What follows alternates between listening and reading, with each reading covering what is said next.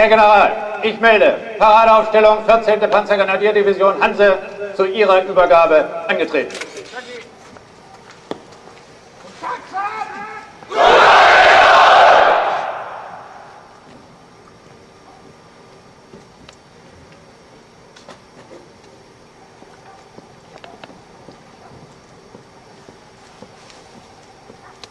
Engardé. Aus. Hand. Rüttel. Es spricht zu Ihnen der Divisionskommandeur der 14. Panzergrenadivision Hanse, Generalmajor Trull. Anschließend spielt das Heeresmusikchor den Revue-Marsch. Verehrte Gäste, herzlich willkommen an diesem mecklenburgischen Vorfrühlingstag. Wir freuen uns über Ihr Kommen. Ich werde Sie noch im Einzelnen während des Empfanges würdigen, aber ich bin sicher, dass Sie Verständnis dafür haben, dass ich mich jetzt der Truppe zuwende, die hier angetreten vor uns steht. Meine Kameraden, heute stehe ich das letzte Mal in meinem Leben vor einer Truppe, die ich als Führer selber prägen konnte. Meine nächste Verwendung verlangt anderes. Die direkte Führung von Truppen gehört nicht dazu. Sie, die Sie hier vor mir stehen und mir wie immer, wenn es schwer wurde, direkt ins Auge blicken. Die Kommandeure, Generalstabsoffiziere, Kompaniechefs und unsere alten erfahrenen Portopierträger. Ihnen muss ich hier nichts mehr von dem sagen, was in den letzten zweieinhalb Jahren geboten war. Wir haben alles benannt, um in schwierigen Zeiten klar und eindeutig und von vorn zu führen und jener Verantwortung gerecht zu werden, für die uns das Vaterland in die erste Reihe gestellt hatte. Wir hatten begriffen, dass wir uns dazu straffen müssen, dass wir als Führer nicht an jener Beliebigkeit und Schwatzhaftigkeit teilhaben dürfen, die so weit verbreitet ist, sondern es um Wahrhaftigkeit, Loyalität, Bescheidenheit und Zurücknahme der Person hinter die Sache ging. Wir wussten, dass die Welt nicht vollkommen ist und dass es Menschen braucht, die sagen, ich diene.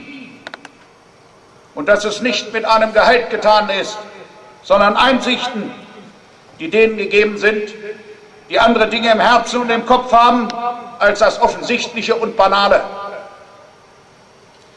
Wir haben für unsere Verantwortung innerlich immer wieder neu die Hand auf die Fahne gelegt und uns an Maßstäben orientiert, die uns das Gesetz, der Einsatz und das Gefecht zwingend vorschreiben. Wir hatten Deutschland im Herz und im Kopf was wir aus seiner Geschichte wissen mussten, um bewusst zu leben. Wir haben immer gewusst, dass eine harte, fordernde und angemessene Erziehung und Ausbildung in dieser Zeit nicht einfach sein konnte. Der eine fragt, was kommt danach? Der andere, was ist Recht? Und also unterscheidet sich der Freie von dem Knecht. Wer erziehen muss, und will, muss Maßstäbe haben und das war für uns nie eine Frage der Unterwürfigkeit, sondern eines freien Gehorsams, einer Lebenseinstellung, für die im letzten andere Verantwortung gelten. Werte, ohne die sich der Soldat selbst gar nicht finden und bestimmen kann. Wer seinen Kinderglauben sich bewahrt, in einer reinen, unbefleckten Brust und gegen das Gelächter einer Welt zu leben wagt, wie er als Kind geträumt, bis auf den letzten Tag, das ist ein Mann. Diesen Maßstab an das Ethos des Offiziers finden wir in Trescos Leben und diesen Satz in seinen letzten Unterlagen. Und ich bekenne, dass in seinem Leben und dem Böselagers und Stauffenbergs die kategorischen Imperative zu finden sind, die einen Offizier auszeichnen sollten, der sich Deutsch nennt. Ich danke Ihnen für geistige Klarheit. den Mut gegen manches, das sich Geist der Zeit nennt, anzukämpfen. Ich danke, dass Sie mit mir das Bild von dem Soldaten hochhielten, der sich unserer Werte von Freiheit, Recht und Würde des Menschen immer bewusst war und für den das Vaterland und die Nation mehr bedeutete als eine lästige Erinnerung. Ich fordere Sie auf, zum Wohle unseres Landes, zum Wohle unseres Heeres nach vorn zu schauen und niemals in dem Bemühen nachzulassen, jene Maßstäbe und Standards einzuhalten, für die unsere Truppen im Heer bekannt und geachtet sind. Und deswegen nehme ich auch heute nicht Stellung zur Auflösung oder neuen Strukturen oder völlig anderen Wehrformen. Ihre Bedeutung steht außer Frage. Auf diesen Gebieten scheint vieles entschieden oder es zeichnen sich Entscheidungen ab. Soldaten haben keinen Einfluss auf den Etat oder den Verlauf der Diskussion. Auf eine Diskrepanz zwischen Auftrag und Mitteln müssen sie hinweisen, schon allein der Verantwortung der Truppe gegenüber. Aber über die Güte der Truppe selbst entscheidet letztlich die Bereitschaft der Verbände zum selbstlosen Dienst, die Befähigung zum Kampf und der tapfere Einsatz des Lebens. Diese Grundwahrheiten dürfen niemals aus dem Auge verloren werden. Das ist der Rahmen und die Gewissheit, in der zu handeln wir aufgefordert sind. Und da dürfen wir nicht jenen Miss, weit verbreiteten Missmut befördern, der in diesem Land nichts, aber reinweg nichts voranbringt.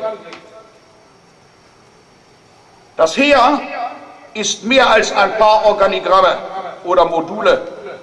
Es ist mehr als die Summe des Etats oder die Zahl von Waffensystemen. Es ist mehr als die Verteilung von Verbänden über die Fläche. Es ist ein lebendiger Organismus, der unsere Werte lebt, aus unserer Tradition Kraft zieht und im Zusammenhalt und Vertrauen untereinander die Fähigkeiten zum Gefecht gewinnt. Und diese Verbände kann man mit einem Federstrich auflösen, aber man wird zehn Jahre und mehr brauchen, um sie wieder aufzustellen. Dies Land kann jederzeit vor Herausforderungen stehen, die ein Heer erfordern, deren Soldaten tapfer und ohne Zögern zu den Waffen greifen und helfen und schützen. Alles muss getan werden, um uns auf diese Fälle vorzubereiten. Die Fähigkeit, sie vorherzusagen, ist gleich Null. Uns verbindet das schwere Wissen, dass die Menschheit und die Menschlichkeit geschändet werden können. Und das Geschehen oder Nichtgeschehen dieser Schändung von der Gewalt abhängen kann. Von der Gewalt des Guten zwar, aber doch von der Gewalt, mit der es verhindert werden kann. Nicht allein von der Menschheit oder der Menschlichkeit an und für sich. In dieser Erkenntnis liegt der Ernst unserer Berufung und die Anforderungen an den Charakter begründet, die so notwendig sind, um unserem Soldatsein Würde und Halt zu geben. In der 14. Division traf ich auf Menschen, die so dachten und fühlten. Menschen, die sich unserer freien Lebensform und unsere Werte, den Einsatz ihres und des Lebens uns anvertrauter Wert war. Ich danke den Führern und Führungsgehilfen. Ich danke den Ausbildern und den Soldaten, die sich zu einem bewussten Dienst in den Streitkräften entschlossen haben. Ich werde ihnen in Treue und Anhänglichkeit verbunden sein. Gott schütze sie. Ich melde mich ab.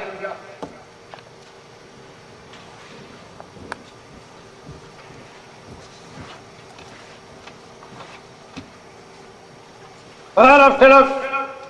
Dicht. Achtung, Präsident. Dicht.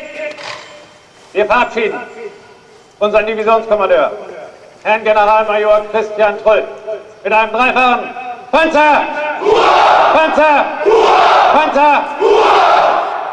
Hahn ab! Paradaufstellung. Rüttelt.